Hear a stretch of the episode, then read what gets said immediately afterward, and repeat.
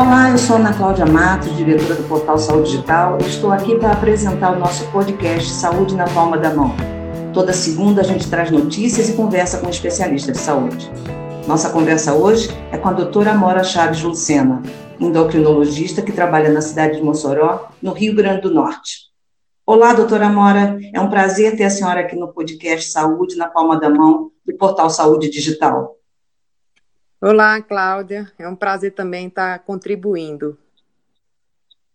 Doutora Mora, por conta do estresse e da ansiedade causada pela pandemia, eu imagino que para pacientes diabéticos e aqueles acima do peso, deve estar sendo ainda mais difícil manter a dieta e ficar longe das massas, salgadinhos, doces e chocolates. Como aprender a dizer não para a socialização e para os prazeres da mesa ao mesmo tempo? É verdade, Cláudia. Tem sido uma, uma dificuldade para os pacientes é, conseguir fazer atividade física, né? Mesmo que em casa, alguns estão tentando pelo internet, baixando aplicativos, mas realmente está bem difícil. A tendência nossa em casa é se alimentar bem mais, né? A gente comenta que é o padrão beliscador. A gente vai cada vez na geladeira que passa pela cozinha, a gente é, come alguma coisa mais, então realmente dificulta. O que a gente tem orientado bastante aos pacientes é tentar manter uma rotina do que já fazia antes. Então, acordar de um horário certo, tentar iniciar uma atividade física pela manhã, porque quando chega no final do dia a gente já está mais cansado, independente de a gente ter ficado o dia de casa, durante o dia todo na casa, mas a gente acaba é, deixando a atividade física para segundo plano. Então, a gente orienta acordar um horário sempre semelhante ao que já acordava antes, começar uma atividade física pela manhã e tentar manter as rotinas, que seja de limpeza de casa, de cuidar de filhos, de trabalho. Muita gente está trabalhando, né, pelo computador. Então, ter, tentar manter uma rotina para poder não é, a gente ficar mais ocioso. E quanto mais ocioso, mais em cima da cama, né, mais sedentário, cada vez mais a gente tendo esse padrão beliscador de compulsão alimentar. Então, a sugestão que a gente dá é tentar manter a rotina no, mais parecida com o normal, anterior a essa pandemia, e uma coisa que eu sempre digo aos meus pacientes, não deixar dentro de casa as, os alimentos muito calóricos. Né? Se a gente tiver um bolo de chocolate ali, a gente vai é, acabar né, caindo na tentação. Então, é não deixar essas comidas tão calóricas dentro de casa. Se você tiver atrás de comer com doce, né, eu digo muito a meus diabéticos, então opta por um chocolate 70% de cacau, que dá menos, é, é, é menos calórico, para não ter realmente aquele, aquela compulsão de estar tá todo o tempo comendo aquele alimento mais gorduroso, como refrigerantes, bolo de chocolate, salgadinhos e etc. Então, eu acho que essas são as duas dicas que a gente dá. Doutora Amora, como é que estão sendo feitas as suas consultas e o acompanhamento dos pacientes? Qual o percentual que a sua consulta, está, a teleconsulta está tendo na sua agenda? É, eu acho que, no geral, todo mundo teve uma queda no atendimento, com certeza. Eu estou fazendo atendimento tanto por telemedicina, para os pacientes que já eram meus, pacientes crônicos, diabéticos, é, para a gente manter o acompanhamento, e, e também estou come, é, começando, reiniciando o atendimento presencial. É, a gente, como todo mundo diz, né, o a coronavírus está aí é, assustando todo mundo, mas as outras doenças não deixaram de existir. Então, os diabéticos, eles estão mais assustados ainda, porque eles ficaram meio que órfãos, porque fecharam os consultórios e eles ficaram sem ter nem quem orientar, principalmente aqueles que usam insulina, que precisam de um acompanhamento mais de perto. Então, essa, se você vê que a maioria dos casos que estiveram mais graves do, com o coronavírus foram pacientes obesos, pacientes com diabetes, com hipertensão, que são as doenças endócrinas realmente. Então, eu, eh, você vê que os pacientes querem tentar um melhor controle da doença, vendo que realmente é uma doença grave, e aí a gente está fazendo esse atendimento tanto por telemedicina como presencial. O presencial a gente deixa como opção para aqueles pacientes que não querem a telemedicina e aqueles que sejam primeira consulta, para poder ter o exame físico, né? São essas duas opções que nós estamos fazendo. Então, a telemedicina demorou muito para ser aprovada. Então, hoje tem teleorientação, telemonitoramento, teleinterconsulta. A senhora acredita que após a pandemia, essa será uma nova realidade daqui para frente? Eu acho que a teleorientação, sim. É, é muito interessante para, no caso, é, o paciente ligar, estou sentindo tal, tal coisa, e um, ter um colega médico do outro lado para orientar, procure ou não procure um pronto-socorro. Mas a, o teleatendimento, como consulta, é assim, principalmente paciente primeira vez, e não só para o paciente primeira vez, é um, tem que ter um cuidado redobrado, porque no exame físico a gente diagnostica muita coisa. Então, o paciente muitas vezes já ligou para mim, doutor, eu estou com uma dor no estômago, o que, é que eu tomo? E assim, você tem que examinar, porque essa dor no estômago pode não ser só uma dor no estômago, pode ser um infarto no diabético, pode ser uma, uma, uma um problema de, de vesícula. Tive uma paciente que estava com dor abdominal no final do ano, pediu, perguntando o que tomava além do Buscopan.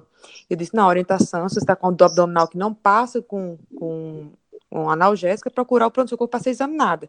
Graças a Deus ela foi ao pronto-socorro e era um problema de, de, de é, apendicite. Então, era preciso operar com urgência apendicite, né? Senão ia ter complicações.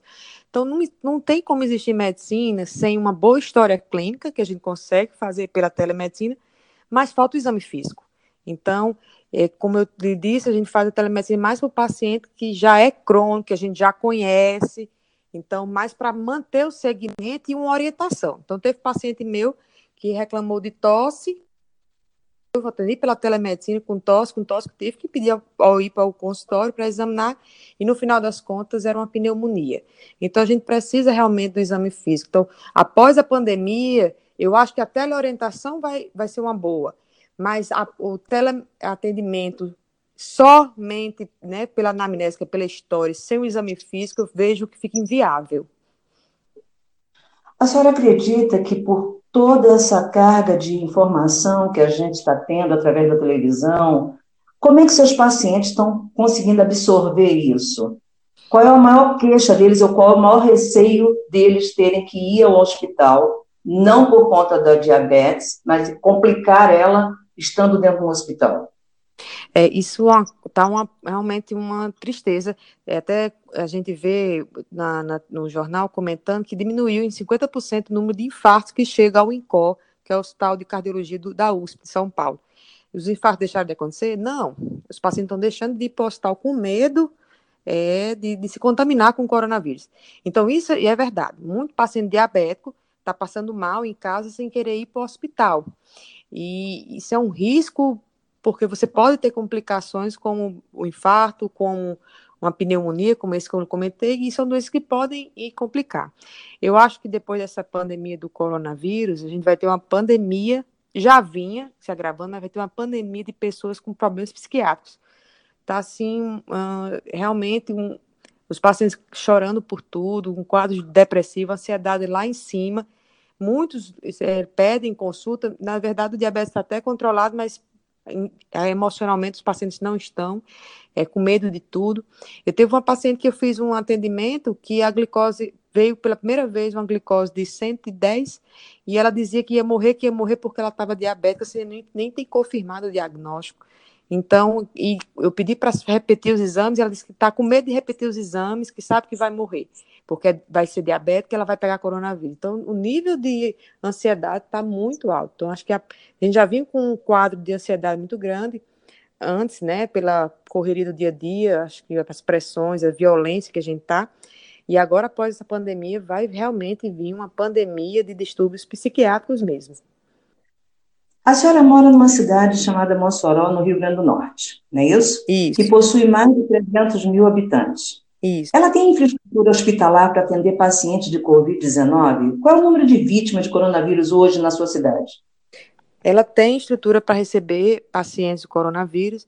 É, tem um hospital de campanha aqui, que no momento tem 15 leitos de UTI e 65 leitos de enfermaria. Tem o hospital é, é, público principal, que é o pronto-socorro principal.